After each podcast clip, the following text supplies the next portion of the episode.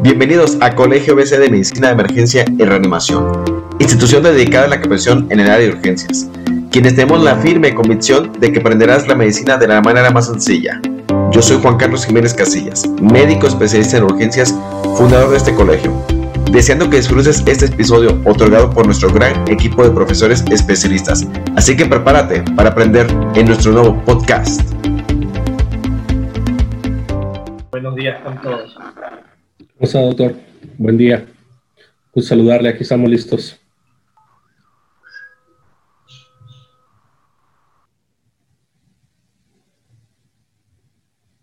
Doctor Pesantes, gusto saludarle, buen día. Ahora sí, a toda, con todo.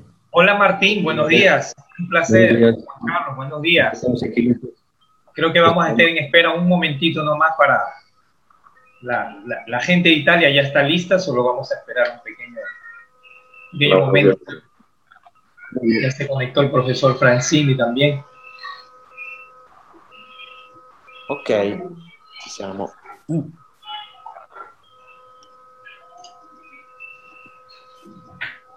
Buongiorno professore. Oh, tutto bene? Sì, tutto bene, ringraziando a Dio. Ti vedo bello in forma, ringraziamo sempre. Sì, nostro... sì, stiamo, stiamo per iniziare manca pochino. Eh, noi abbiamo già qui presente eh, Juan Carlos, eh, medico emergenziale. Buona giornata. E Martín Cortés, sono medici messicani. Fra un pochino Claudia entrerà a, a presentarci ufficialmente a tutti. Attendiamo solo un secondo, prof. Sì, sì. Grazie. Tranquillo. Tra poco arriva anche Valdenassi. Ah, perfetto. Perfetto, perfetto. Bene. Eh, dottor Pesantez? Sì, buongiorno. Eh, buongiorno, poi eh, noi dobbiamo far vedere delle slide, quindi sì. utilizzeremo il share screen per, farle, per mostrarle a tutti. Perfetto, per, fare, per condividere, ok. Va okay. bene, ok. Eccolo là, Valdenassi. Eccola qua, Claudia. Professor Valdenassi, buongiorno. Ciao Hector, ciao, ciao. professor Pesante. Ciao Mariano. ¿Todo bene? Bene, hoy. Buenos días. Buenos, Buenos días, doctor. Doctor Francini, doctor Luigi, mucho gusto en, en verlos el día de hoy. Uh, desde México, un saludo para ustedes. Gracias. Me da mucho gusto eh, presentarnos ante esta audiencia tan amplia y les damos las gracias por tener la participación en América Latina. Muchas grazie gracias. dell'invito, grazie dell'invito che ci avete fatto. Grazie, Siamo molto onorati di, di poter parlare con voi e portarvi anche la nostra esperienza e noi sentire le vostre esperienze che sono importanti. Gracias, doctor. Muchísimas gracias por, por darnos la experiencia, ustedes contra la pandemia hacia el COVID-19. Bien, pues vamos a presentar, muy la diapositiva, voy a hacer la presentación eh, ahorita que les doy los buenos días, señores en Italia, buenos días México, buenos días Ecuador. Bien, pues yo me presento, soy la doctora Claudia Elena Godínez Gutiérrez, soy médico, nutrióloga o sonoterapista, egresada de la Universidad Michoacana de San Nicolás de Hidalgo, de la, Universidad de Baylor en Dallas, Texas, un momentito, uh, ajá, y de la Clínica Internacional de Ozonoterapia en La Habana, Cuba. Déjame pasarme. Bien, tenemos, ten, voy a presentar a los doctores, los cuales tenemos. Posso dire una cosa? Che sì. per quel titolo del congresso. Il titolo del congresso. Puoi andare diapositiva prima, ante, la dia ante, la positiva prima, puoi metterla. Claudia, puedes poner la primera diapositiva. Ecco questa, ferma. No, avanti una. Pasa la ecco, siguiente. Al... Esta es, no, no, la anterior. La anterior. Bien. Mi presento. Ecco, per questa diapositiva, ve lo voglio dire, eh, che abbiamo messo sul nostro Facebook in Italia, da quando voi ce l'avete mandata, Facebook ci ha eh, bloccati per dieci giorni come penitenza perché abbiamo messo questa diapositiva dove c'è scritto eh, lo tsunami infiammatorio nel Covid. Quindi guardate anche voi se il vostro Facebook fa altrettanto, ma da noi in Italia parlare di cura dell'ossigeno ozono sul Covid ti becchi una sospensione de, dalla, da Facebook da 1 a 10 giorni. Io ho preso 5 giorni di sospensione e il mio aiutante eh, che segue Facebook si è preso 8-9 giorni di sospensione. La prossima volta ci daranno l'ergastolo. Claudia, el profesor Francini acaba de decir que esta diapositiva él la capturó y la publicó en su Facebook. Y automáticamente eh, le suspendieron el Facebook por aproximadamente cinco días. Oh, eh, por el tema que decía tsunami inflamatorio en el COVID-19 tratado con ozonoterapia. O sea que desde ya pues tuvo una penitencia eh, por haber utilizado este término. Es decir, tú sabes a lo que nos enfrentamos. El profesor dice que a lo mejor el próximo webinar que él publique en Facebook probablemente le den la cadena perpetua a los de Facebook. O sea que ya sabemos a quién nos enfrentamos, en, pocas palabras. Bien, perfecto. Bueno, fue un tema que, que nosotros pusimos eh, en base a la experiencia, ¿verdad, Héctor? Eh, que habíamos comentado de, de, titularlo como tsunami inflamatorio. Fue algo que nosotros eh, hicimos en conjunto. me imagino que por el término es tsunami inflamatorio. que no, por, eso, el, por, el, término, por el término de ozonoterapia en el, en el, en ah. el COVID-19. Ah, perfecto. Sí, claro. Yo creo que hay mucha dinámica acerca de este tema, muy desconocido, por cierto, y en América Latina, obviamente. Imagínate si está pasando esto en Italia, ¿qué pasará con nosotros en América Latina? Exacto. ¿Verdad? Bueno, ¿podemos continuar? Sí. Perfecto, muy bien. Quiero presentarles, amigos y compañeros, colegas, a los profesores precisamente aquí presentes, que es el doctor Mariano Francini, que ha sido un impulsor, junto con el doctor Luigi Valdenazzi, de la ozonoterapia a nivel mundial. Y es por eso el tema tan importante y tan trascendental a nivel internacional para poder nosotros escuchar la experiencia en, en esta pandemia que nos ha llegado a todo el mundo.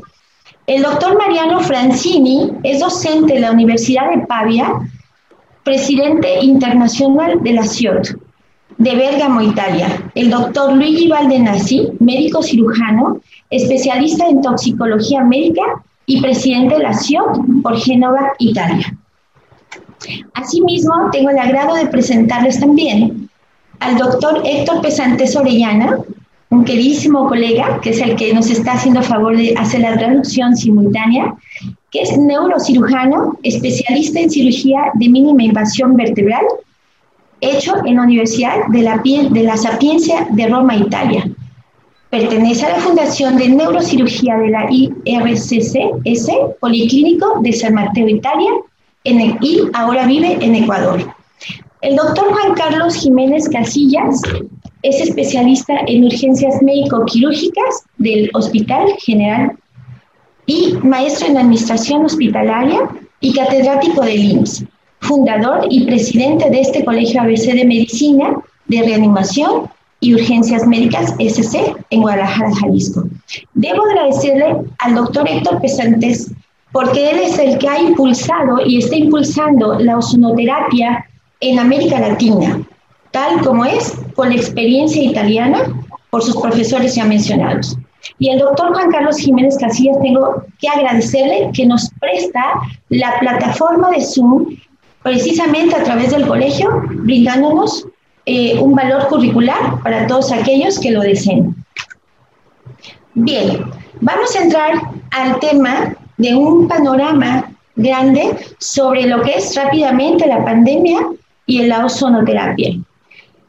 Quiero decirles que la Organización Mundial de la Salud declara la existencia de la pandemia por COVID-19 el pasado 11 de marzo del 2020. La pandemia ha causado tal impacto a un colapso del sistema sanitario mundial de un alto estrés y a los profesionales de salud nos ha dado una imperancia hacia un reto extraordinario por la tasa tan alta de mortalidad que nos ha aquejado a todo el mundo.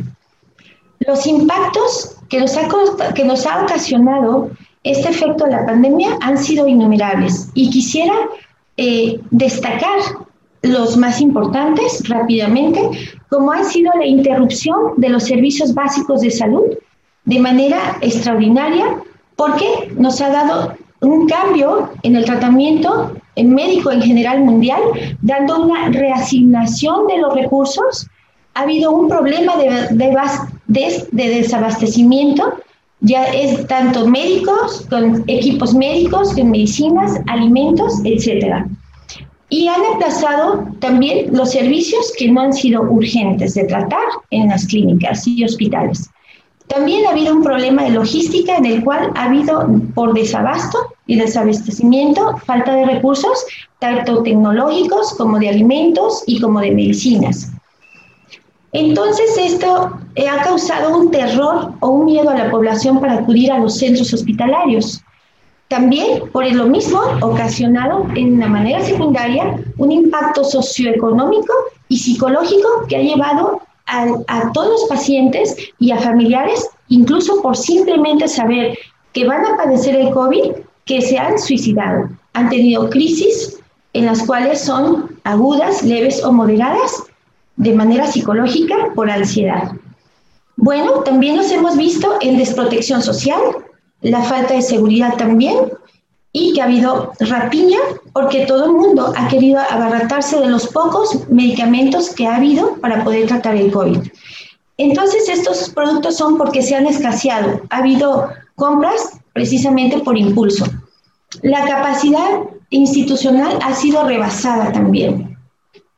Nos hemos quedado con los hospitales sobrellenados en desabasto y obviamente con nuestros profesionales de salud demasiado cansados. Bueno, debido a estas causales, la lucha contra el COVID en los profesionales ha sido buscado con un tenaz eh, impulso hacia la cura. Y los esfuerzos médicos para la industria farmacéutica no han sido suficientes para prevenir y curar esta pandemia. Los ensayos clínicos han sido innumerables y siguen en marcha para combatir el COVID que no lo hemos podido controlar. Estos tratamientos farmacéuticos, como los antibióticos, antivirales, anticoagulantes, antiinflamatorios y las autovacunas, por cierto, con plasma, como ya lo sabemos, han sido protocolarizados, pero no han logrado la eficacia esperada que necesitamos. Es por eso que el día de hoy vamos a dar a conocer el tratamiento coadyuvante para todos los protocolos establecidos que hoy por hoy van cambiando conforme hemos tratado de, buscar la cura para la pandemia del COVID. Entonces, ahora el tema a tratar va a ser la terapia por medio del ozono médico, el cual nuestros, nuestros queridos italianos nos van a dar su experiencia. Entonces, sabiendo que ese tratamiento lo vamos a renombrar, que es un tratamiento coadyuvante bajo los estudios científicos que se han demostrado a través de protocolos como nuestros maestros nos lo van a indicar, para mejorar la condición clínica de los pacientes por COVID-19 con su experiencia italiana. Vamos a hablar ahora de las generalidades rápidamente del ozono. Es un tratamiento médico que es una mezcla de oxígeno-ozono en el cual utilizamos el 95% al 99.5% de oxígeno y el 0.5% al 5% de ozono.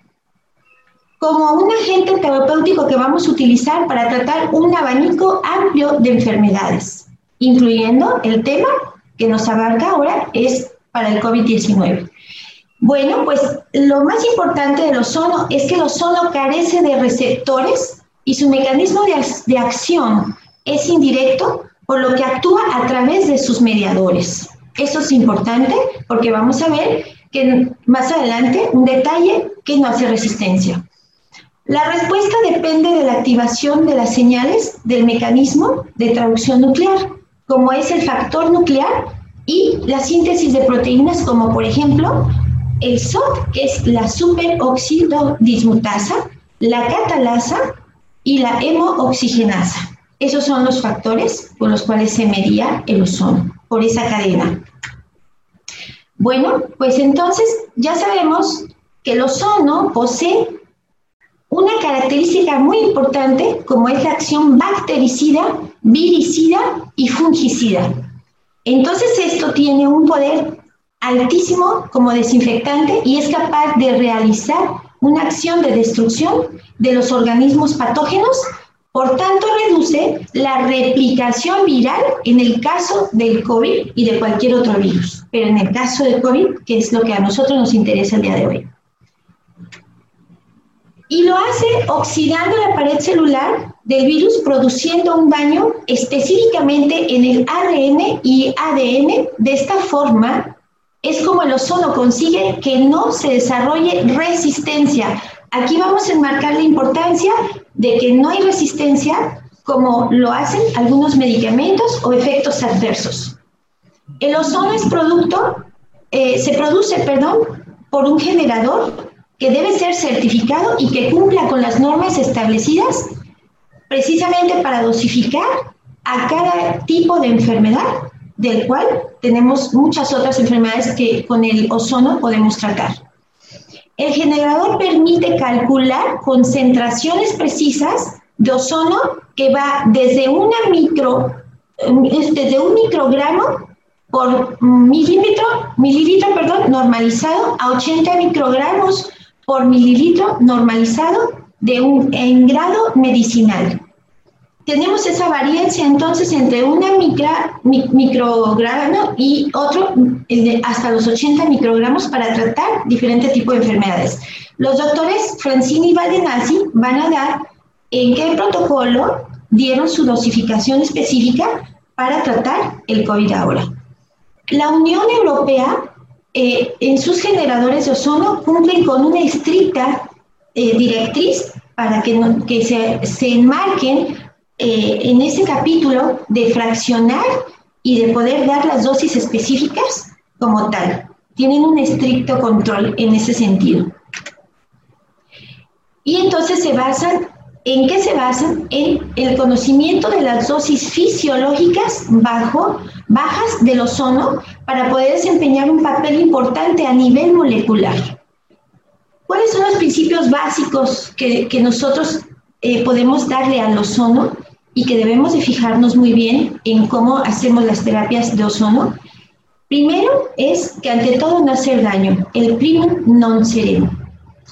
Y otro que es escalonar la dosis. Como tal dijimos, tenemos ese lapso dentro de uno, un microgramo, hasta 80 microgramos de independencia a la enfermedad que nos atañe. Por eso es importante escalonar la dosificación.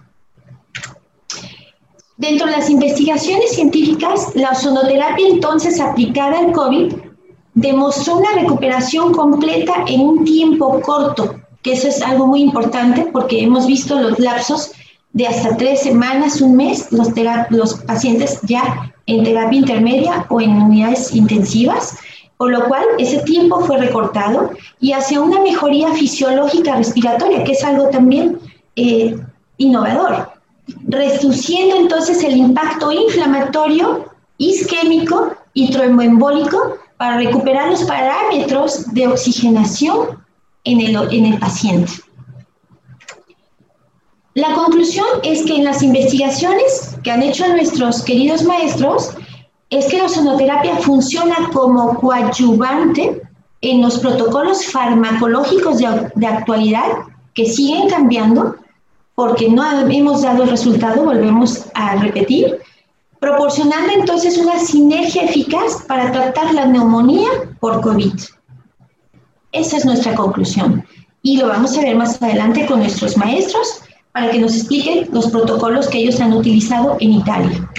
No me queda más que decirles que hay veces que el vivir se convierte en un acto de valentía. Es ahora que nosotros debemos de ser valientes para poder continuar con nuestros estudios para combatir el COVID y estabilizarlo, si no es que desaparecerlo, porque es terrible. Les doy las gracias, estoy a sus órdenes, soy la doctora Claudia Orines, y entonces ahora les doy la palabra al doctor Juan Carlos Jiménez Casillas, que es el que nos va a hablar sobre el tema de COVID de lleno. Muchas gracias y continuamos con la plática. Doctor Juan Carlos, a sus órdenes. Bien, pues buenos días a todos, a los médicos italianos, a los médicos que están en este momento tomándose este tiempo para compartir. La realidad es que ya se abordó algo sobre lo que es el escenario en, en COVID. Eh, me iré un poquito más breve porque la intención es escuchar ambos médicos italianos. Entonces, permítame.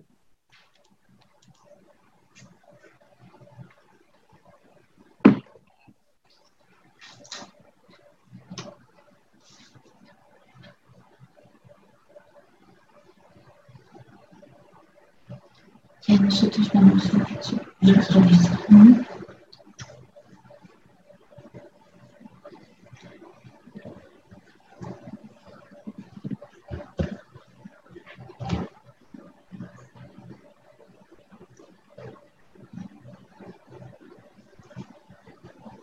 Bien, me iré un poquito breve debido a que ya se hizo una introducción y la importancia es con los médicos italianos que nos aporten su protocolo. Aquí les coloco un escenario clínico de un paciente que llega a la sala de urgencias, 62 años, el cual tiene, está en protocolo quirúrgico. Bien, este paciente está sintomático, está sintomático y se le toma un electrocardiograma. En este escenario quiero, quiero ejemplificar es la situación donde un paciente asintomático llega a las de urgencias por una taquiarritmia. Como médico de urgencias, como es su servidor, en realidad el paciente no están llegando de cualquier tipo de situaciones. Aquí el paciente tiene una frecuencia cardíaca de 200, sus signos vitales, el resto están aparentemente normales.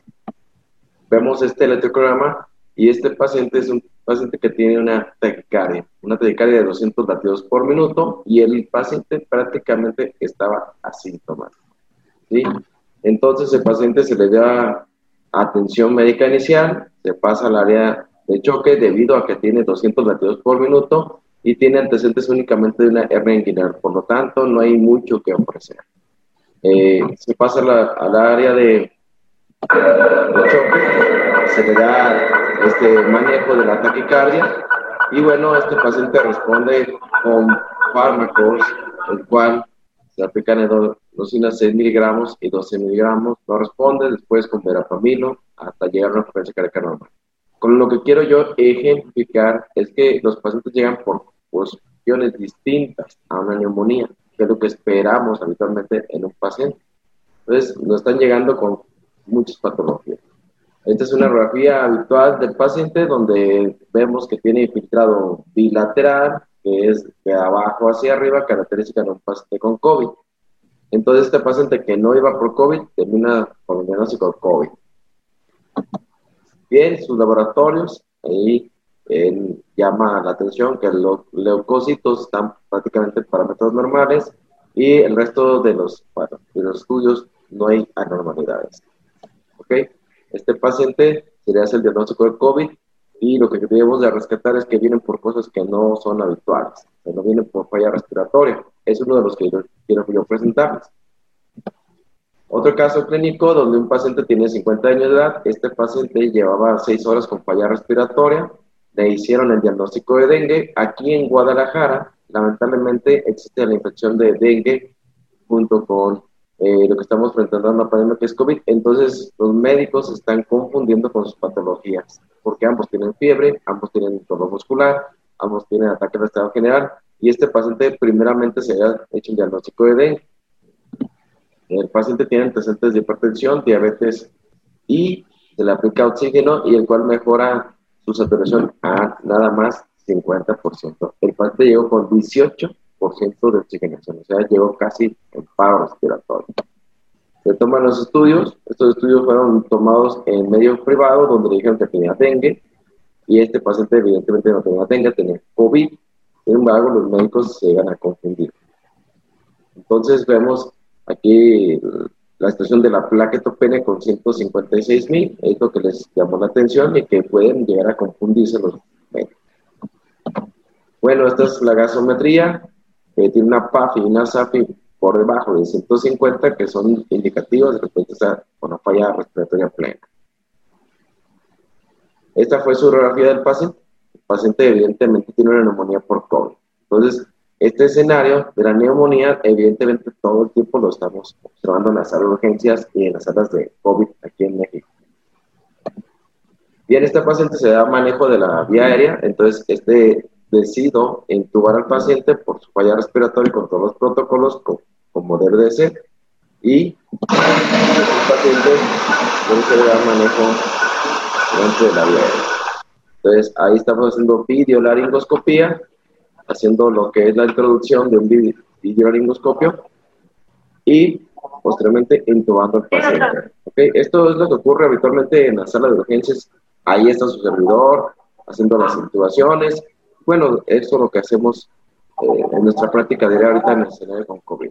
Entonces, intuba al paciente un protocolo estandarizado que se puede revisar y bueno, finalmente se intuba al paciente con toda la seguridad a pesar de que se entuba, el paciente no mejora sus signos vitales. si ustedes se fijan aquí, tiene 67%, a pesar de que está entubado el paciente. Entonces, pues es un paciente que, hagamos lo que hagamos, un paciente muy grave. Entonces, ya se comentó el coronavirus, esta pandemia inició eh, en el 2020, sin embargo, la primera infección fue en 2019, por eso lleva su nombre.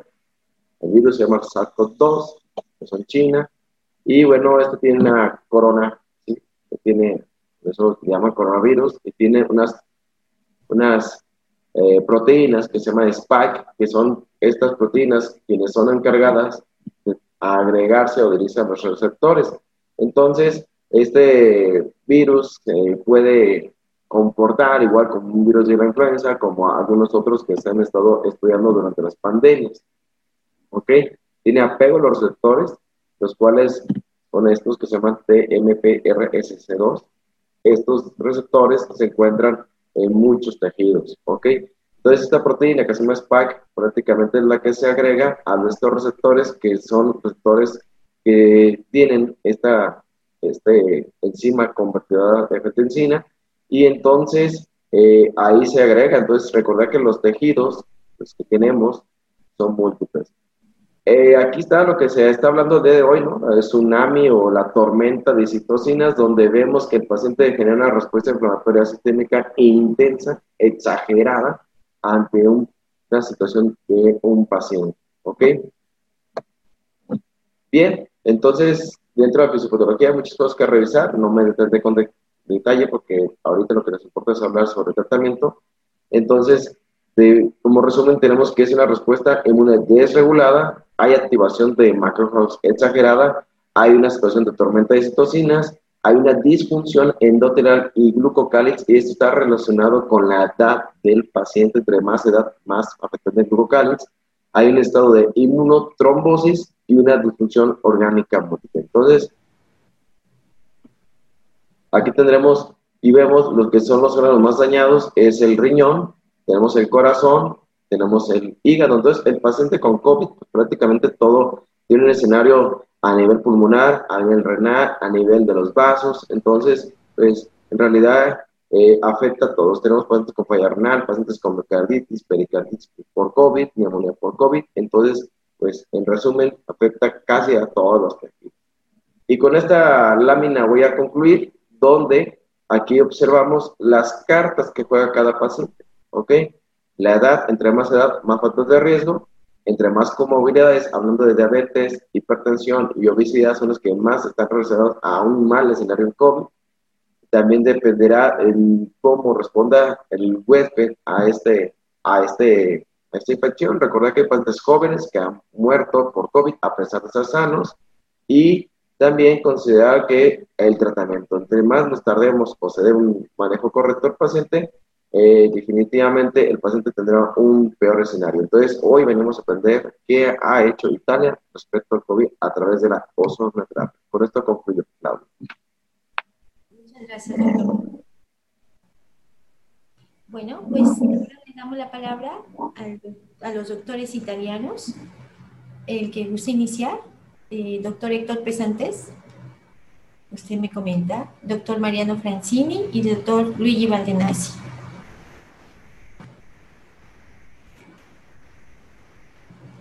Estamos con el doctor, el doctor Héctor Pesantes. Eh, ¿Podemos presentar a los doctores italianos? Bueno, eh, para mí es un grato honor eh, presentar a mis maestros, el profesor Francini, el profesor Valdenazzi, médicos los cuales me formaron en las aulas de la CIO en el 2012 y desde entonces encontré pues mi orientación clínica científica para, para demostrar pues que el ozono funciona al menos eh, en todas las patologías que, que yo he experimentado doy la palabra al profesor Francini. Doy la palabra al profesor Francini para que nos hable un poquito junto luego con el profesor Valdenazzi, que nos hable un poquito acerca de cómo actúa el ozono frente al COVID-19. El título que le dimos fue Tsunami Inflamatorio, considerando pues el terremoto que siempre se viene que arrastra luego el tsunami, ¿no? Eh, profesor Francini, un placer para nosotros desde México, Ecuador y Latinoamérica escucharlo. Por favor. Grazie, grazie a voi dell'invito. Mi devo scusare perché ho portato una relazione ampia per dare il senso di quello che la SIOT fa in Italia. E non mi ero solamente concentrato sul Covid, ma salterò alcune diapositive che poi vi rimarranno e comunque le avrete in tutti i casi e passo eh, direttamente alla parte del Covid per dirvi cosa abbiamo fatto noi in Italia. Poi dopo queste ve le manderò man mano. Siamo stati chiamati alla commissione eh, medica del, um, del, dice, del governo alle Camere dove eh, con il professor Valdenassi, io e il professor Andreoli abbiamo spiegato, questo succedeva nel 3 giugno, eh, abbiamo spiegato cosa stavamo facendo con l'ossigenozono per il Covid. E l'approccio è stato molto interessante, con delle domande anche molto interessanti e la domanda più carina, vi devo dire, è stata ma perché non tutti gli ospedali utilizzano l'ossigeno ozono? E io volevo dirgli, dovete dirmelo voi che siete la politica e l'indirizzo della sanità, perché non tutti gli ospedali, come noi ci auguriamo, possano fare un servizio di ossigeno ozonoterapia. Il professor Franzini refiere che El profesor Francini. cuando vado troppo avanti, ¿sí? No, está bien, profesor. El profesor Francini eh, refiere que eh, ha traído una presentación no tan corta, sino una presentación un poquito alargada. Pues eh, es verdad que el tema es acerca del COVID-19, pero igual va a hablar algo sobre otras patologías, considerando pues que el ozono tiene beneficios en múltiples patologías creo que eh, Juan Carlos estará también muy pendiente de esto, visto que es emergenciólogo y él ve un sinnúmero de patologías. Eh, refiere que luego les hará llegar eh, todas las diapositivas para que las tengan. Y el, día 3 de junio del presente año, él discutió en la Cámara de Diputados el tema de COVID y la, la eficacia para que pues obviamente todo el gobierno sepa. Y la pregunta que siempre hicieron fue cómo así eh, no estaba el tratamiento de la ozonoterapia. Alguien está con el micrófono activado, creo que no. Si se le pide el favor que lo desactive el micrófono.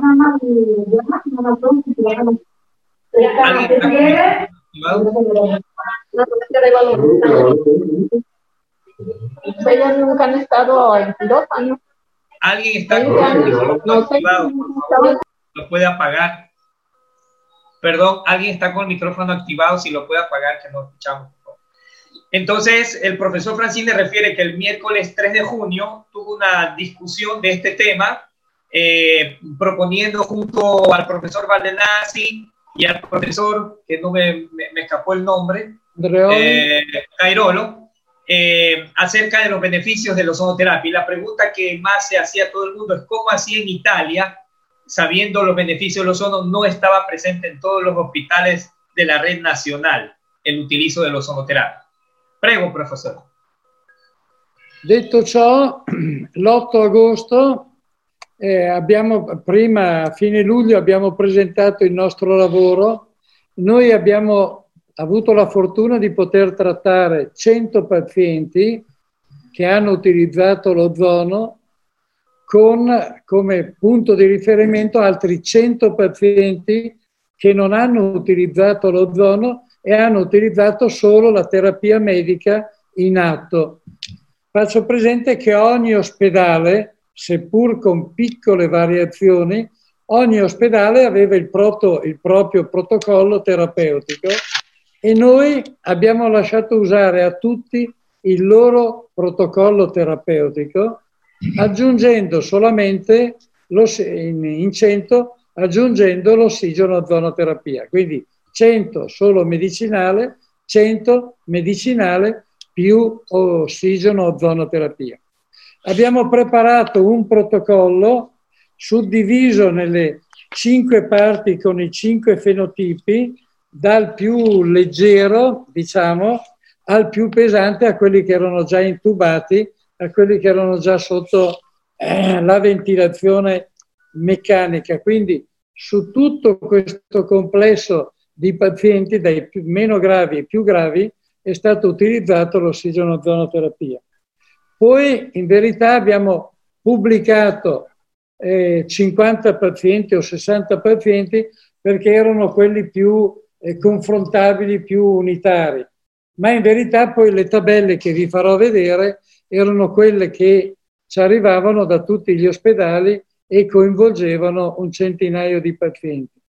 E dopo vi, riprenderò qualcuna di queste, vai pure avanti, di queste diapositive. Scusa, vai pure avanti. El profesor Francini refiere que utilizaron un grupo de estudio de 100 pacientes, los cuales eh, fueron diagnosticados con COVID-19 y un grupo de pacientes, a ver, eh, de, este grupo, de este grupo prácticamente de 200 pacientes que se hizo el estudio, 100 pacientes fueron tratados con ozonoterapia y fármacos y otro grupo de 100 pacientes fueron tratados solo farmacológicamente. Eh, este tratamiento no solamente fue utilizado en pacientes graves, sino desde pacientes leves a aquellos intubados. Y bueno, a propósito vamos a ver los resultados. Prego, professore. Bene, e eh, questa è un po' la pagina che abbiamo nel nostro sito, che lo leggete sotto, è www.ossigenozono.it, dove abbiamo pubblicato poi anche altri lavori inerenti all'ossigenozonoterapia sul Covid. Vai pure avanti. Ecco, questa è la prima tabella che abbiamo riportato. Noi ogni dieci giorni davamo l'aggiornamento Qui abbiamo 60 pazienti non trattati contro 60 pazienti trattati e questi sono i primi esami fondamentali tipo la temperatura corporea, la glicemia che vi faccio con grande attenzione, vedete l'aumento della glicemia all'inizio e vedete la diminuzione della glicemia trattandola con ossigeno ozono abbiamo avuto delle diminuzioni del 60% contro quelli non trattati con il 40%. Creatinina ugualmente, meno 70% contro quelli non trattati al 50%, i leucociti più 86 erano in una forma anemica importante e sono arrivati a più 57. E poi i linfociti più 200% e i non trattati più 100%. Quindi abbiamo raddoppiato la presenza di linfociti. La PCR, la proteina C reattiva, è diminuita dell'84% contro i non trattati che sono diminuiti del 50%. L'altro elemento molto importante, importantissimo direi, visto che poi la colpa maggiore dei decessi è stata data alle microtrombosi che si presentavano più che alle polmoniti, perché all'inizio da, da noi si pensava che a morte arrivasse per colpa delle polmoniti. In verità poi attraverso le autopsie si è visto che il problema principale erano queste microtrombosi e il didimero, che segnala proprio questo, da 5.000 è passato a, a meno di 7,50, quindi con un guadagno dell'85% contro il 50% che hanno guadagnato quelli non trattati. Fate conto che di solito, solitamente almeno da noi, chi ha un didimero oltre i 4.000 o i 5.000 viene dichiarato un paziente perso, quindi addirittura che potesse arrivare a morte. Ebbene, questi pazienti sono riusciti decisamente a, a, sopra, a migliorare e a guarire, perché quello che vogliamo dire è che questi pazienti non hanno avuto un aiuto, hanno avuto la guarigione nei vari eh, ambiti del Covid, dai meno gravi, come dicevo, e in assoluto ai più gravi. Vuoi, vuoi dire, scusami, sono andato un po' okay. Ok, como ustedes verán en esta primera, en esta primera tabla, donde se reportó en el mes de junio, eh, hicieron un grupo de 60 pacientes, 60 pacientes que los pueden ver en el lado izquierdo y en el lado derecho de la, de la pantalla, 60 pacientes los cuales fueron tratados con la terapia, con, la, con el tratamiento estándar más oxígeno sonoterapia y el otro grupo de, de pacientes que fueron tratados solo farmacológicamente. Ustedes pueden comparar lo magnífico de los resultados entre el un grupo y el otro grupo, comenzando desde la, desde la temperatura corporal, sobre todo la glicemia. La glicemia que ustedes pueden ver, eh, prácticamente una mejoría del 60% respecto al tratamiento estándar. La creatinina fue muy considerable en el 70%, diríamos, de, de, de beneficio respecto a la función renal al tratamiento estándar. Los leucocitos y sobre todo los linfocitos. Recordad que es una enfermedad obviamente que produce linfocitopenia. Eh, respecto a la PCR, eh, también se obtuvo un resultado muy satisfactorio, pero eh, como ustedes pueden ver, el, de, el dedímero tuvo una, prácticamente una resolución del 85% respecto al, al otro caso.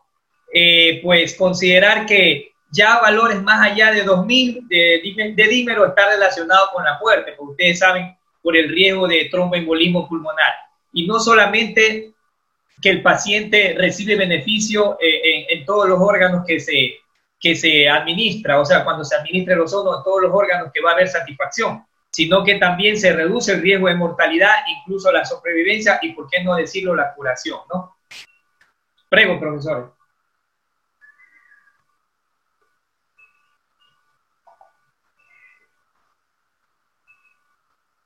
Non abbiamo audio, credo. Prof, bisogna attivare l'audio. Sinceramente, secondo. Un attimo che il professore beve un secondo. Ah, ok, prego, prego. Chiudi, chiudi. Un, un, un ratito, dice, un ratito. que nos esperemos un ratito. Eso es lo que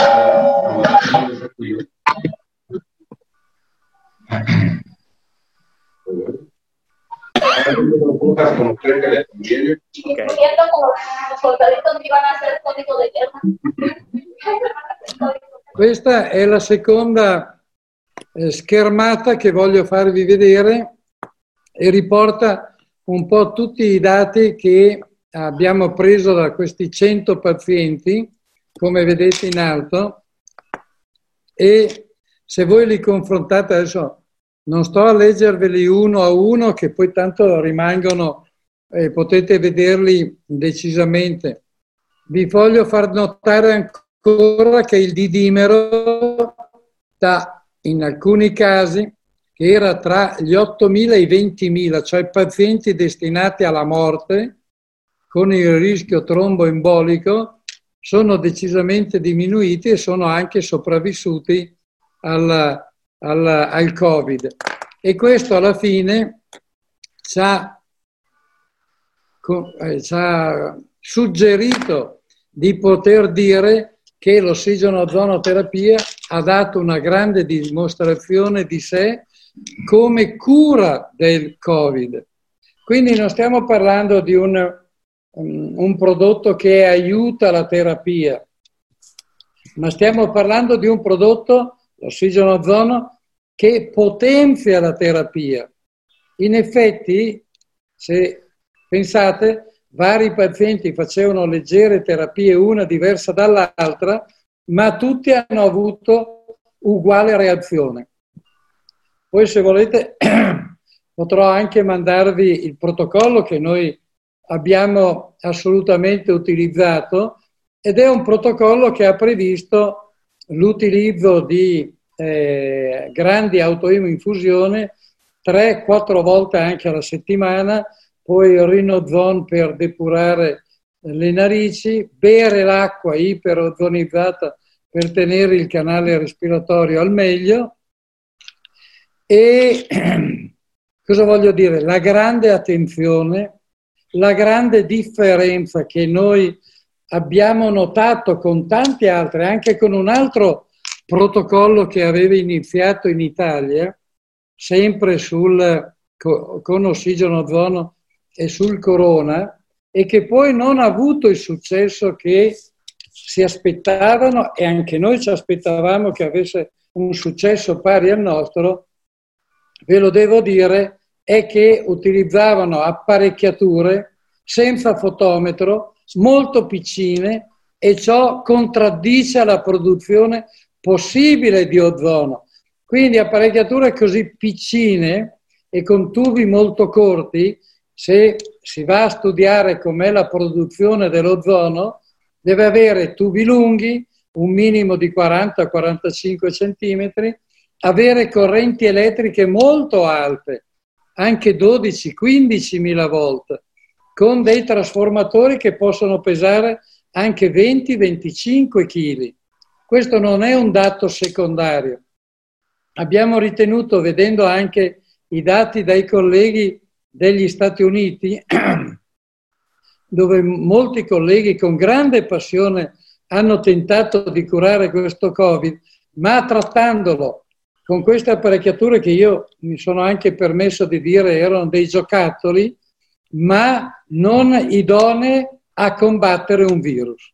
Ecco, questo voglio essere molto, ma molto chiaro. E ci siamo anche proposti a chi voleva provare di fargli provare la varia terapia con delle apparecchiature come peraltro abbiamo noi, molto grandi, molto dopo magari ve le faccio vedere, ma il punto fondamentale, a parte il protocollo che penso tutti abbiamo usato pressopoco gli stessi protocolli, ma tra l'efficacia e la non efficacia o completa non efficacia era proprio dovuto a ciò. E ciò non è eh, da meravigliarsene, in quanto anche con le medicine possiamo avere un successo se le prendiamo nelle quantità idonee, nelle, quantità farmaceutiche idonee al trattamento, ma se le prendiamo, invece di prendere due antibiotici al giorno, ne prendessimo mezzo al giorno o uno al giorno, è chiaro che non avremmo questo grande successo. E, ah, vuoi tradurre, scusami. Sí, prego. Entonces, como ustedes podrán ver en esta segunda diapositiva, en este segundo report, eh, que lo hacían ellos cada 10 días, Eh, no vamos a estar a, detallar cada porcentaje, pero es evidente en la diapositiva la mejoría eh, de los parámetros relacionados a los pacientes que utilizaron el ozono con la terapia estándar y a los pacientes que solo utilizaron el tratamiento estándar. Y siempre, pues, otra vez más se vuelve a evidenciar cómo mejora el dedímero, que como todos sabemos el riesgo del tromboembolismo que existe porque se descubrió pues, que no solamente era una neumonía intersticial, sino que era un problema eh, de un problema de, diríamos, de trombosis de tipo central y periférica. Eh, una cosa que sí me llamó la atención, y debo decirlo, dice el profesor Razzini, es que a pesar de los resultados que se obtuvieron, no se dio la, la cabida importante al tratamiento de los hongos, sabiendo los resultados, sabiendo que prácticamente era la cura, que no solamente era una, un coadyuvante, eh, que no solamente era un activador de los fármacos, sino que era prácticamente la cura, no se le dio la cabida importancia para utilizarlo en todos los hospitales. Otra cosa que, le, que él debe recalcar es que si como se hicieron estos experimentos prácticamente en algunos hospitales, no siempre utilizaron aparatos certificados. Es decir, utilizaron en algún modo en algunos hospitales aparatos pequeños que no reunían las características de certificación, como por ejemplo cables de corriente de 40, 45 centímetros, eh, la electricidad también y el fotómetro que no era superior a, a los 20, 25 kilos, por lo tanto parecía una, una cajita de juguete.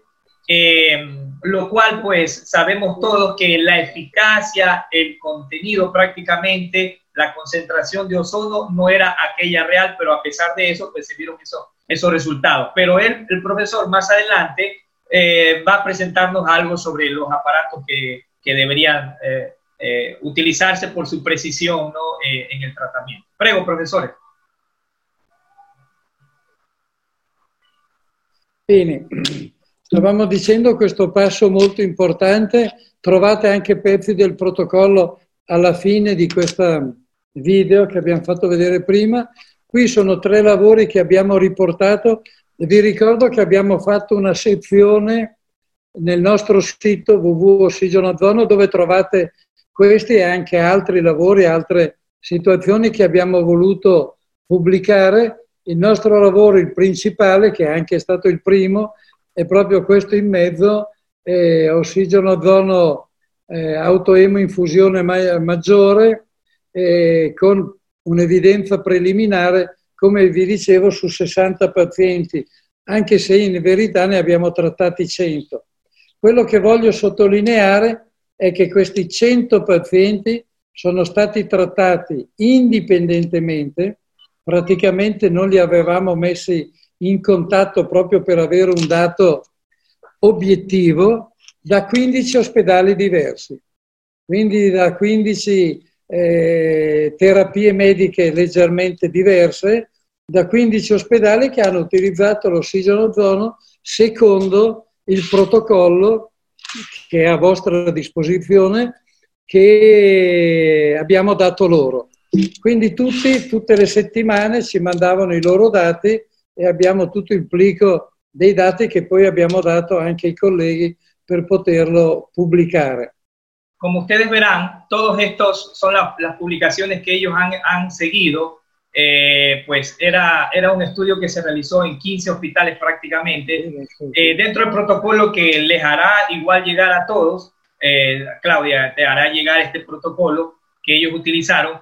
Eh, donde se demuestra pues, la, la, eficacia de los ojos. Y recordar que en las, días, en las diapositivas pasadas lo mencionó, pero me olvidé decirlo, que utilizaron la grande autohemotransfusión, es decir, la autohemoterapia mayor, que se dice en español, eh, hasta cuatro veces por semana. ¿ok? Él les hará llegar este, estos, estos protocolos que utilizaron en 15 hospitales, eh, te los hará llegar a todos. Claro. Prego, profesor. La cosa importante che ci fa dire è che l'ossigeno ozono è un potenziatore di cura. È un potenziatore di cura che se potessimo prendere i casi di Covid all'inizio, quando sono ancora a domicilio, noi almeno qui in Italia abbiamo il problema che chi è positivo deve rimanere in casa, non può venire in ambulatorio, quindi dobbiamo andare noi a domicilio a trattarlo. è che avendo apparecchiature pesanti e grosse, questo diventa veramente difficile.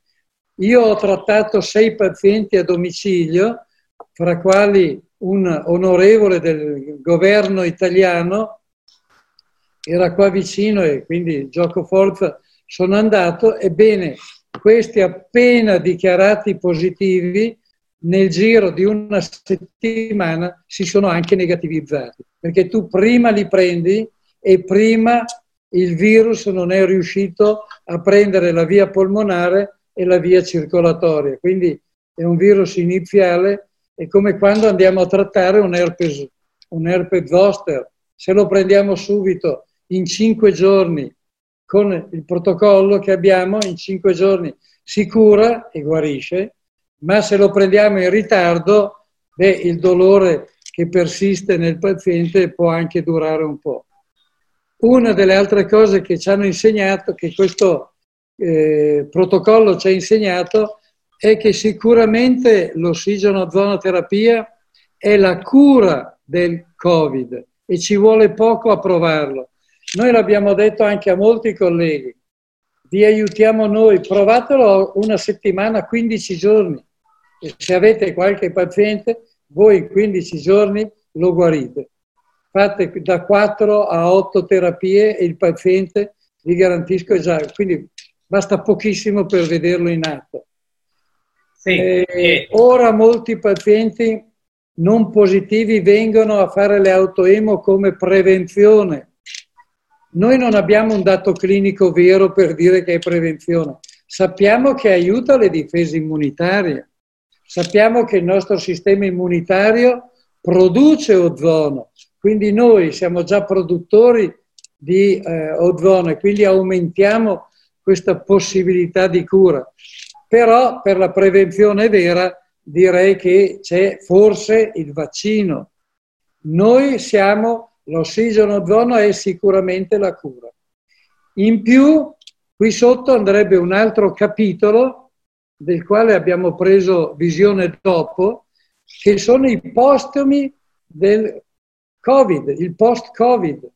Il post-Covid dà una patologia, diciamo una patologia perché dà stanchezza, eh, una fatica molto importante in questi pazienti che fanno fatica a riprendersi la memoria che cala, qualche paziente ha perfino la vista che cala, hanno difficoltà a lavorare, hanno difficoltà a leggere il giornale, hanno eh, facoltà a concentrarsi su un argomento.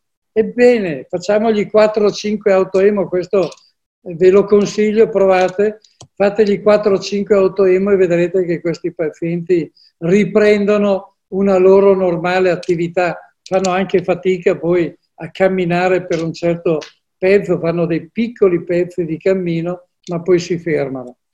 Vuoi andare, vuoi tradurre?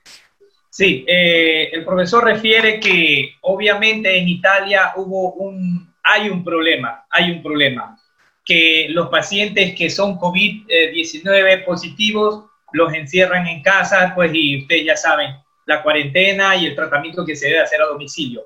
Pero ¿cómo así no hacerlo también el tratamiento de ozonoterapia a, domicilio, que sería lo ideal? Se curarían todos prácticamente. No solamente que se curarían, sino que también a la población podrían utilizarlo como prevención para fortalecer el sistema inmunitario, porque la base fundamental de esto pues, es el fortalecimiento del sistema inmunitario. El profesor realizó tratamientos a aquellas personas que eran positivas y que estaban en casa, sobre todo, por ejemplo, a un, a uno de la, a un diputado de la Cámara de Gobierno, el cual pues estuvo positivo para COVID-19 y en el arco de pocos días prácticamente se curó. Él refiere que no solamente es un tratamiento que se debe hacer intrahospitalario, sino también incluso en los pacientes positivos. Él demostró ya que solamente en unos cuatro o cinco días, garantizado prácticamente que estos pacientes se van a curar eh, con la ozonoterapia. Ahora, en esta diapositiva él dice, por ejemplo, el COVID-19, para curar está el oxígeno ozonoterapia. Para la prevención, probablemente, el force significa probablemente la vacuna. O sea, ni siquiera la vacuna está garantizada que nos pueda proteger. Pero fortaleciendo el sistema inmunitario con oxígeno ozonoterapia, obviamente sí. Por ejemplo, él dice que si tomamos eh, el tratamiento inicial, como base inicial de los virus, como en el caso, por ejemplo, del herpes simple, como él dice, yo lo trato inicialmente, le garantizo que en cuatro a cinco días el paciente ya está curado, utilizando los protocolos de la CIO. Entonces, paciente con COVID-19 positivo debería ser tratado inicialmente ya con el oxígeno sonoterapia. Y como él repite siempre, pues eh, no solamente hay problemas eh, pre-COVID, eh, perdón, problemas este, trans-COVID, sino también problemas post-COVID, es decir, pacientes que experimentan cansancio, pacientes que pueden tener problemas de la memoria, pacientes que pueden tener problemas de la vista, que algunos refieren que tienen dificultad para trabajar, para ver. Entonces, si ustedes le hacen un tratamiento por cuatro a cinco días con la grande autohemotransfusión, después del COVID van a haber cambios muy importantes en estos pacientes. Prego, profesor. Ah, grazie, sei perfetto. Ecco, grazie. questa non, non, dovrei neanche dirvela, tanto la conoscete meglio di me, eh, del perché abbiamo anche eh, preparato questo protocollo, perché eravamo a conoscenza, come siete a conoscenza voi, che l'ozono è un antivirale, è un antivirale oltretutto totale, cioè non c'è virus che resista all'azione dell'ozono.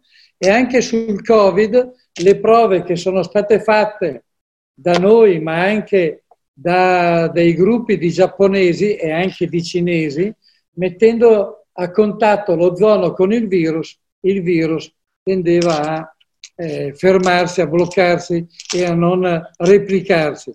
Poi la modulazione immunitaria, che sapete, non ve la sto a dire, l'attività antinfiammatoria, ma specialmente l'attività antitrombotica. Prima lo prendi, è chiaro che minor trombosi trovi e, minor, e maggior prevenzione riesci anche a fare. Per ultima, quando abbiamo preparato il protocollo ci siamo detti ma manca l'ossigeno a questi pazienti. Eh, man mano eh, i valori dell'ossigeno diminuivano finché andavano a finire sotto ossigenazione forzata, ebbene la saturazione dell'ossigeno viene eh, mediata, modificata e migliorata proprio dall'ossigeno zonoterapia. Questo lo vediamo anche in tante altre terapie. Mettendo insieme queste quattro possibilità abbiamo pensato e diciamo siamo stati anche fortunati, oltre che bravi, ma specialmente fortunati, che ha dato una risposta sinceramente più importante di quanto non pensassimo. Noi all'inizio pensavamo di dare un aiuto a questi ammalati, ci siamo accorti che invece questi ammalati potevano guarire e avremmo sicuramente avuto, se si fosse iniziato prima e si fosse iniziato in molti ospedali, qualche migliaio o decine di migliaia di morti in meno. Quindi speriamo che altri paesi seguano l'esempio, come il Brasile, come gli Stati Uniti, che prima o poi possano provare, e noi siamo a disposizione per farglielo provare, l'ossigeno ozono con il protocollo. Il protocollo vuol dire parte clinica e parte eh, materiali, perché anche i materiali sono estremamente importanti. Per chiudere, vi faccio vedere dei materiali, i materiali che noi abbiamo utilizzato questa è l'apparecchiatura più piccola che in verità non abbiamo utilizzato, ma vedete che ha dei tubi lunghi 42 cm, porta 7000 volt, tutte hanno il fotometro. Voi dovete usare apparecchiature che abbiano un fotometro, perché dovete essere sicuri della concentrazione di ozono che stiamo dando al paziente. Quindi se dobbiamo dare un grammo di antibiotico, siamo sicuri che la pastiglia ha un grammo di antibiotico, non pressa poco forse quant'altro. Vedete che solo l'apparecchiatura piccola, quella lì portatile che non abbiamo usato, ha un trasformatore che pesa 2 kg, il fotometro e le colonnine lunghe 45 mm centimetri.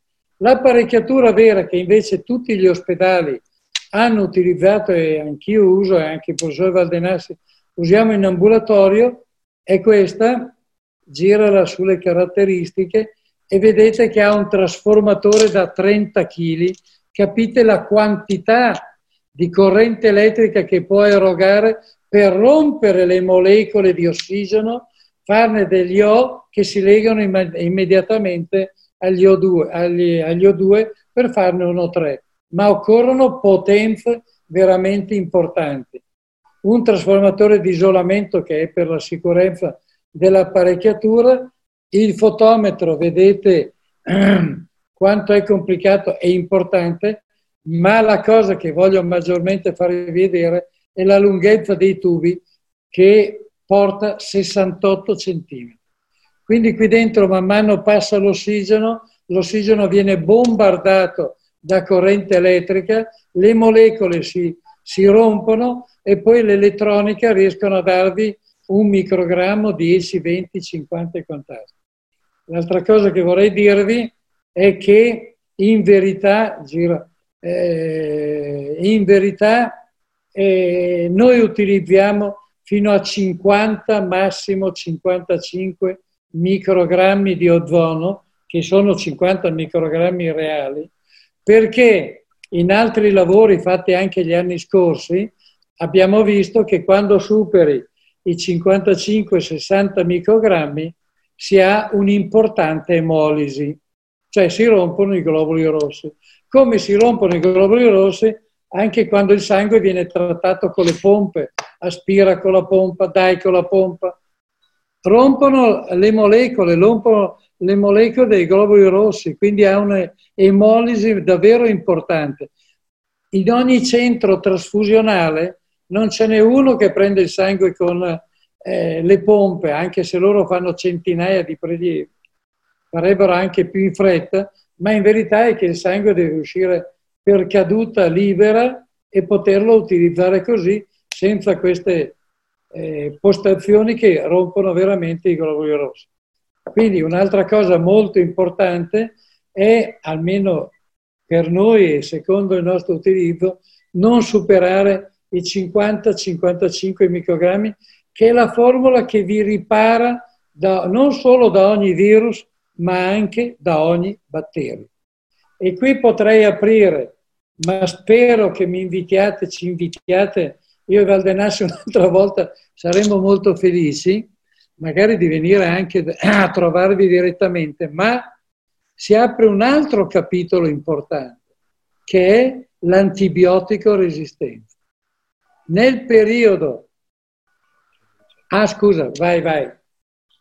Ok, gracias, profe. Eh, quería recordarles algo que también me olvidé de decirles, que el profesor refiere que pueden encontrar todas las publicaciones en la página eh, de internet de la, de la CIO, que es la www.oxigenosono.i, como está escrito acá. No sé si lo, lo acaban de ver. Bueno, eh, refería a eso, que pueden encontrar todos estos artículos eh, en la página de la www.oxigenozono.i.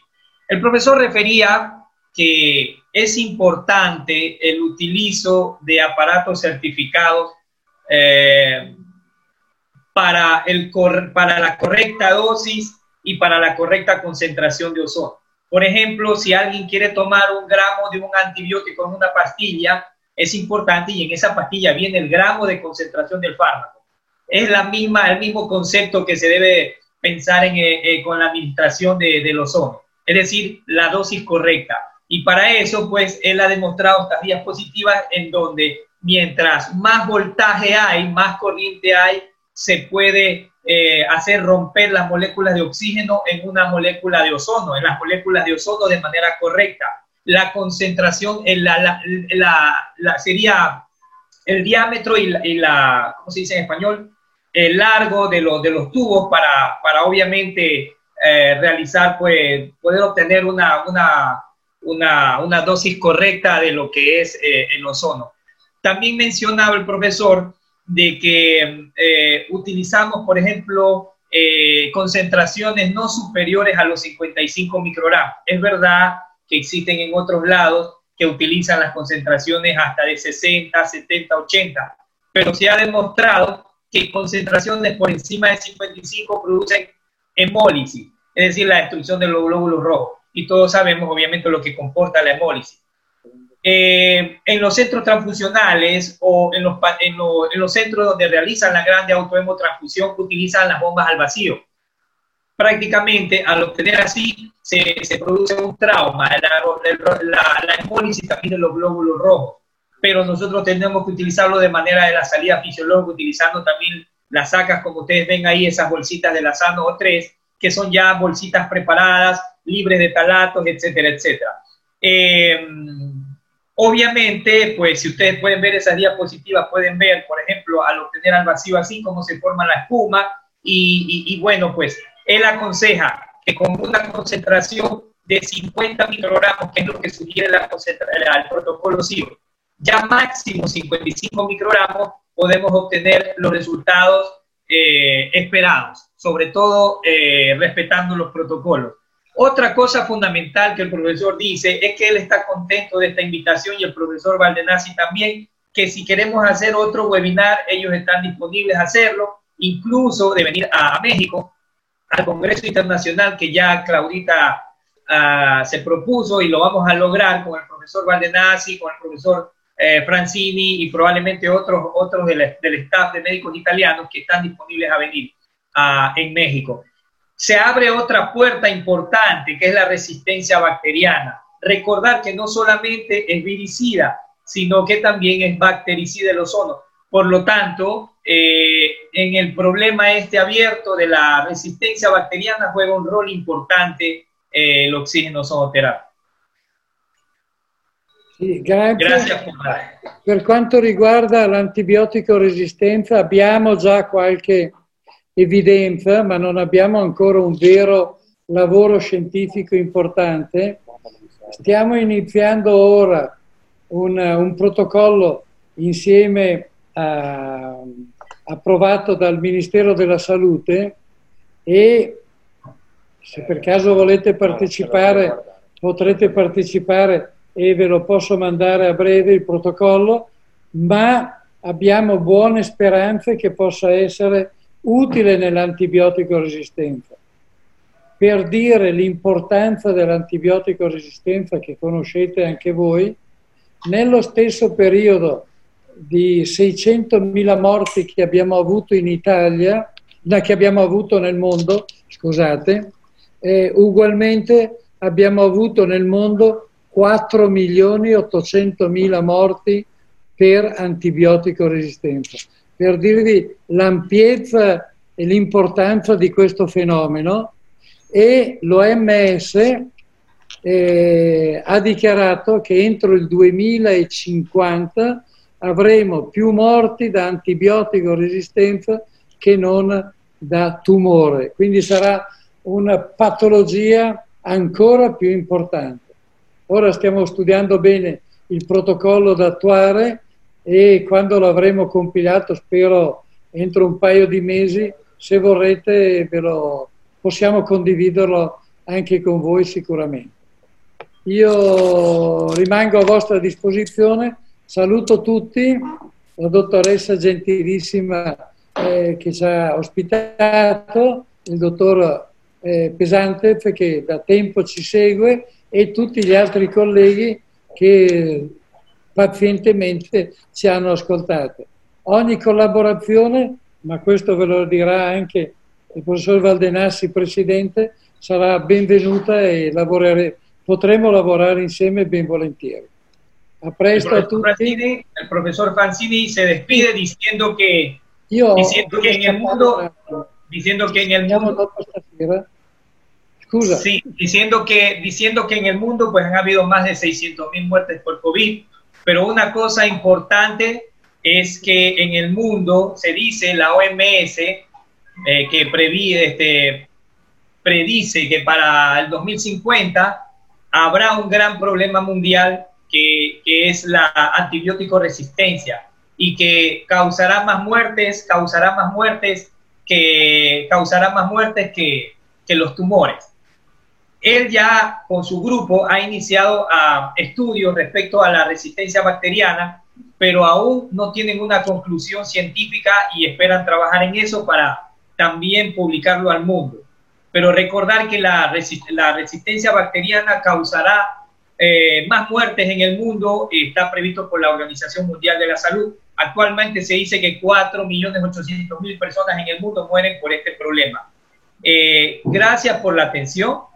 Está muy contento y placentero de, de, haber este, participado en este webinar y que permanecerá en línea para cualquier eventual pregunta. Eso creo que le damos paso al, al Claudita, tú le das paso al profesor Francis.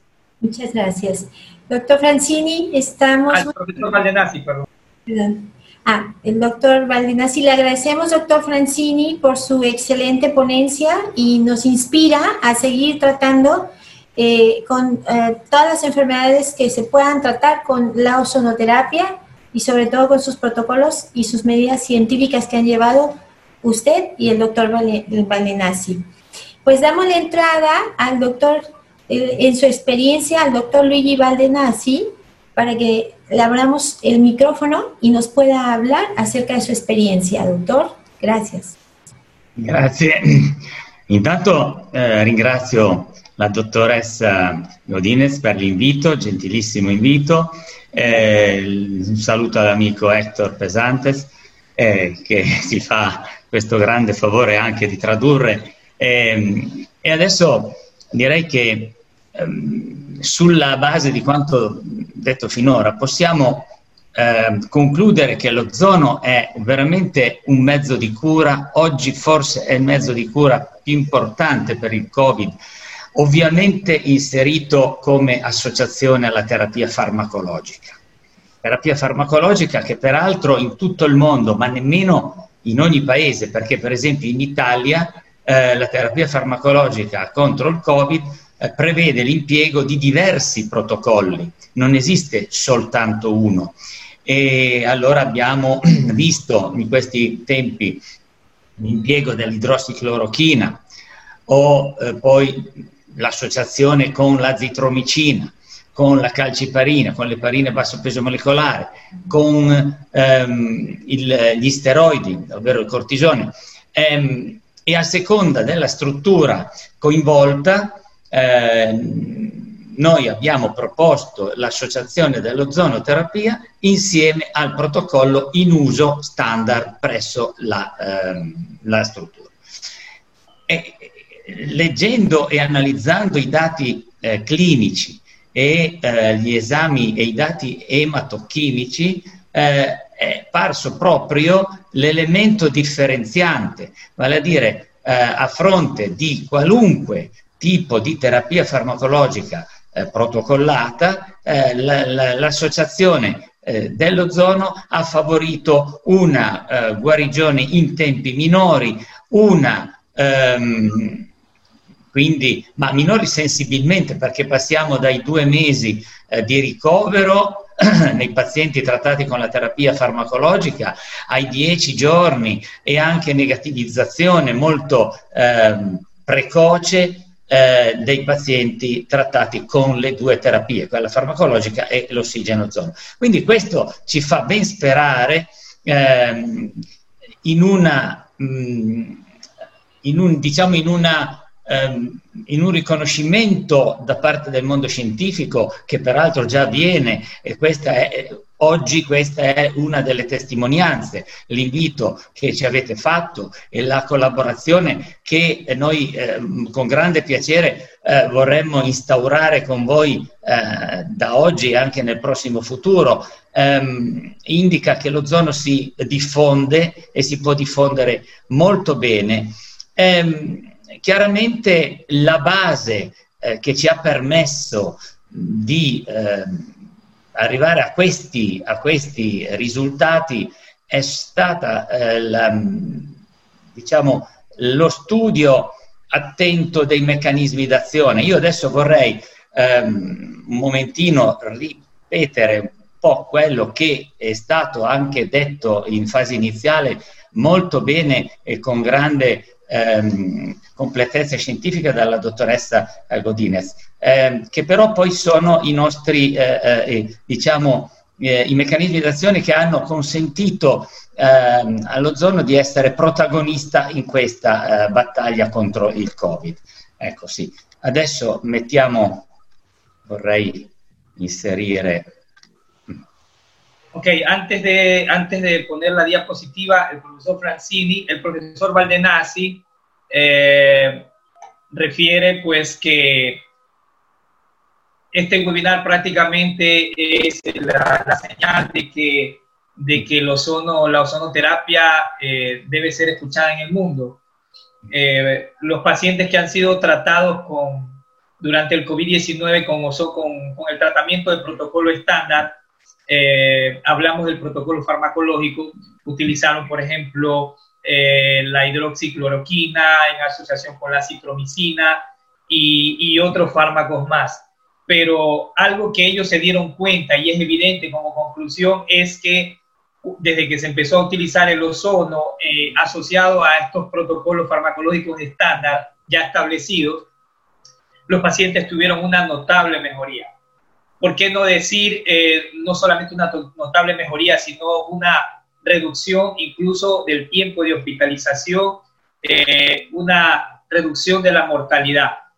Y eh, es importante pues que, que, se sepan los mecanismos de acción, los mecanismos por el cual el ozono da esta ventaja o estos beneficios este, durante esta, esta enfermedad él se siente agradecido y bueno, pues va simplemente a hacer una pequeña explicación de los mecanismos de acción, etcétera, del ozono, eh, después de que la doctora Godínez pues, ha hecho también una excelente presentación. Profesor Valdenazzi, avanti. Prego. Eh, noi Ricordiamo soltanto e anche rapidamente quello che ci sembra essere proprio alla base dell'interpretazione eh, poi della eh, grande attività eh, dell'ozono in questo tipo di eh, patologie. Intanto la instabilità, la instabilità che permette di parlare di reazione istantanea perché avviene in microsecondi, la grande solubilità dell'ozono che è dieci volte superiore a quella dell'ossigeno e la reazione immediata, quindi data dalla istantaneità della, ehm, delle reazioni dell'ozono con eh, i substrati importanti che poi sono gli acidi grassi insaturi e i composti riducenti come il glutatione. glutatione. Ricordiamo anche che la famosa reazione di Crigé, che sta alla base dello studio biomolecolare dell'ozono, è la, una delle reazioni eh, di chimica molecolare più rapide in natura, sono milioni di moli per litro al, secu- al secondo e questo ci dà un po' anche la, la, il quadro della potenza dell'attività ehm, dell'ozono, eh, che poi determinerà le formazioni di aldeidi alfa idroperossidi e perossido di idrogeno. Non dimentichiamo che proprio qui è il punto che inizialmente quando eh, si pensò alla grande utilità della idrossiclorochina, si diceva l'idrossiclorochina altera e cambia il pH eh, del, a livello endosomiale.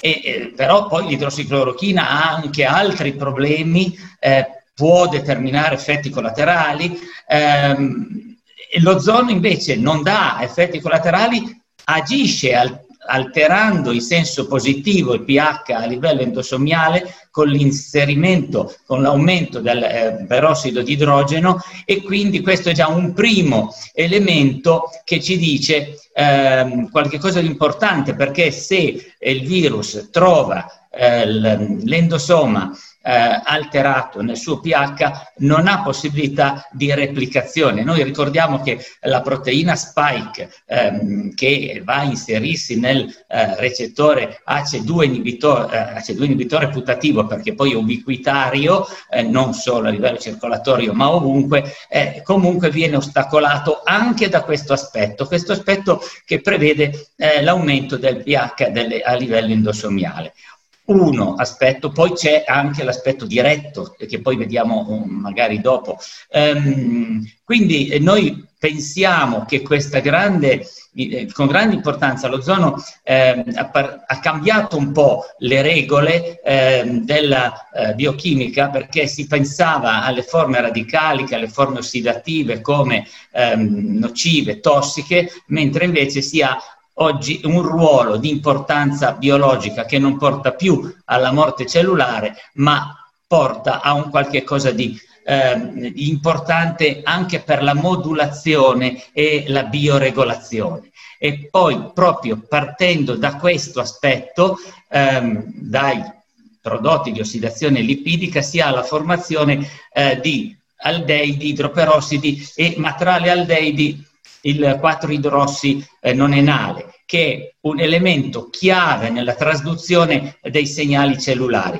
Eh, proprio attraverso questo 4-idrossi non enale si avrà una modulazione migliore nella upregolazione del glutatione, nella, ehm, anche nella maggior resistenza cellulare alla, a, agli agenti pro-ossidanti. Quindi ehm, da qui si ha una eh, base fondamentale perché non è più considerato come un semplice ehm, eh, induttore di ossidazione, ma un, eh, un, elemento cardine nella citoprotezione.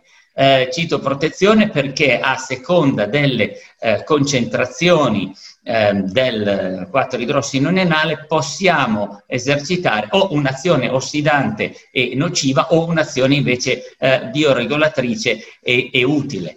Eh, che cos'è il 4-idrossinonenale? È un'aldeide alfabeto insaturo e da lei, da questa, si facilita l'attivazione, come ha detto la dottoressa ehm, Claudia Modines, la formazione dell'RF2, che poi indurrà l'espressione dell'emeossigenasi 1, ma anche della peroxiredoxina 1, la proteina da stress. Quindi tutte queste, le induzioni di queste proteine può eh, portare ad aumentare la tolleranza, la capacità di resistenza della cellula allo stress ossidativo. E in fondo lo stress ossidativo arriva anche con il eh, virus Covid, eh, SARS-CoV-2, che poi attraverso la patologia COVID-19 porta alla, a, a, alla diciamo, all'insieme di tutte eh, le, eh, le, possibili concausalità e manifestazioni.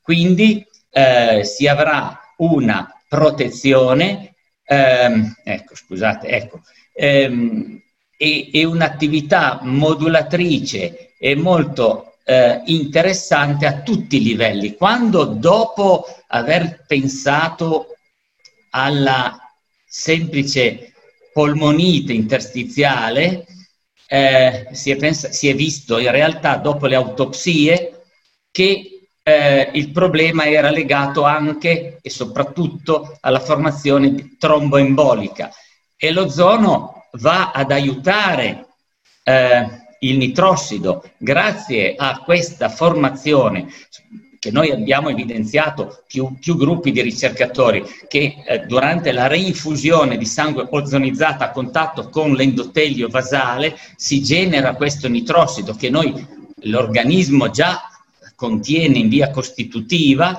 ma eh, è importante quando c'è carenza, quando c'è bisogno supplettivo, quando c'è una richiesta prestazionale maggiore, ecco che eh, arriva questo aiuto della, da parte del, dell'ozonoterapia.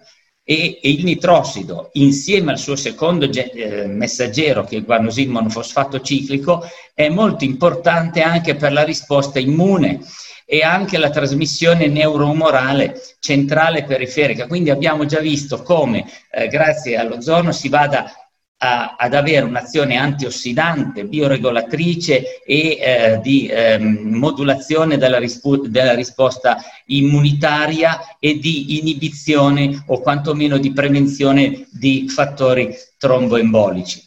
E qui appunto grazie alla NRF2 si ha la formazione di questi elementi di risposta antiossidante, la superossido dismutasi, la, la catalasi, l'emossigenasi e così via.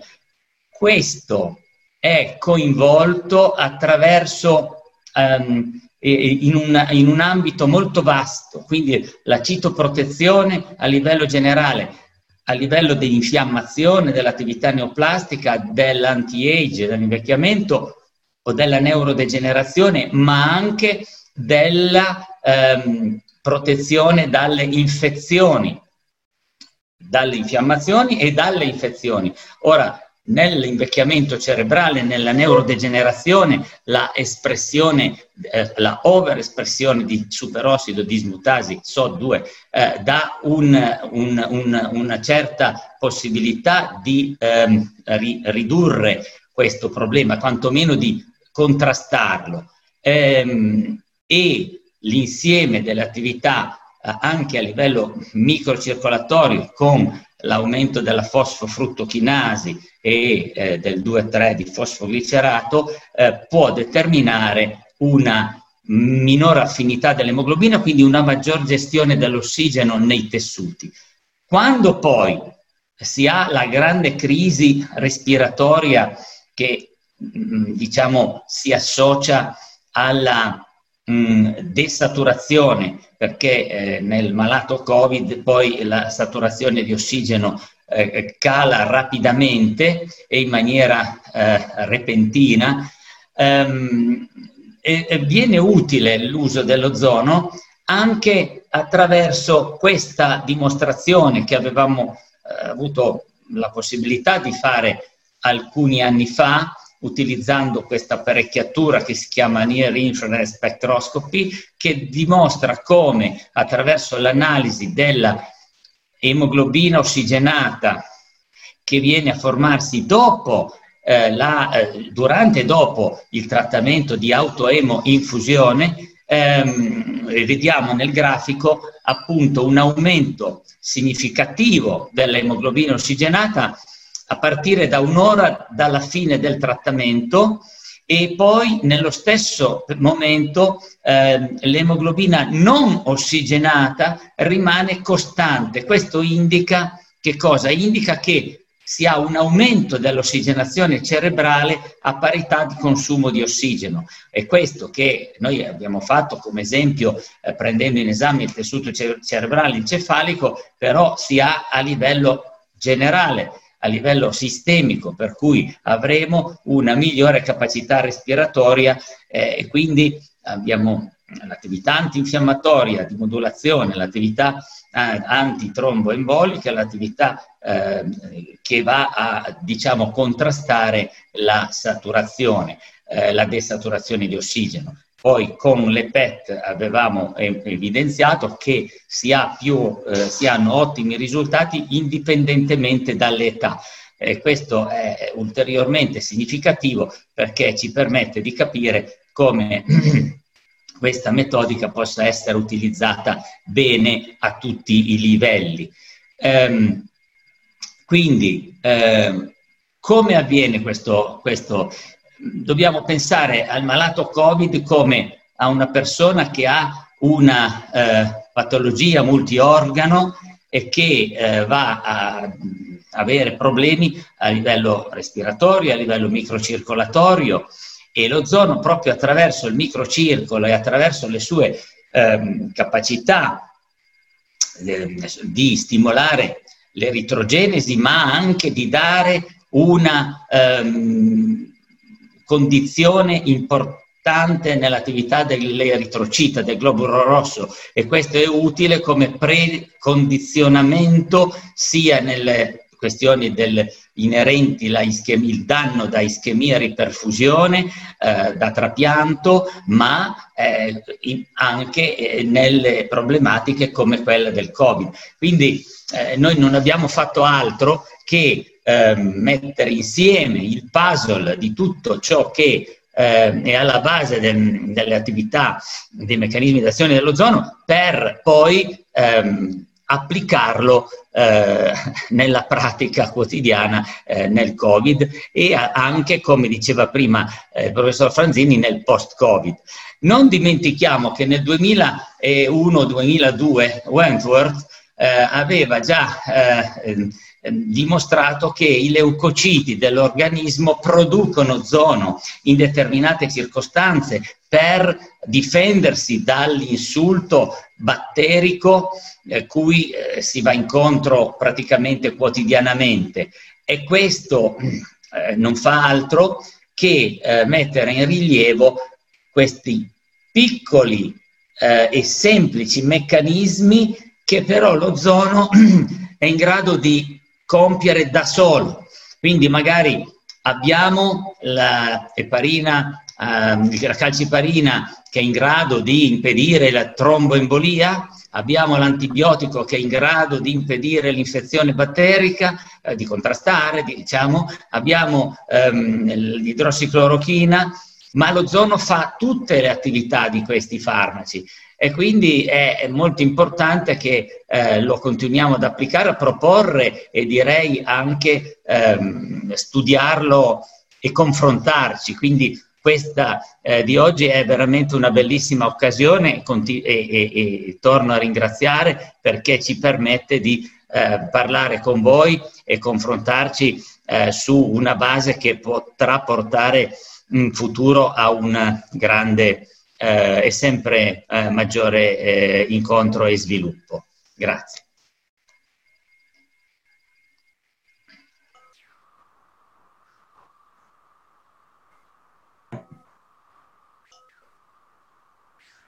Agradecemos al profesor, Fran, al profesor Valdenazzi, Claudia, claro. por su excelente exposición. Se ha dignado de hacer las diapositivas en español siempre él muy simpático, muy a la mano, como decimos en Italia, con, con nosotros, ¿no? Se ha dignado de hacer las diapositivas en español.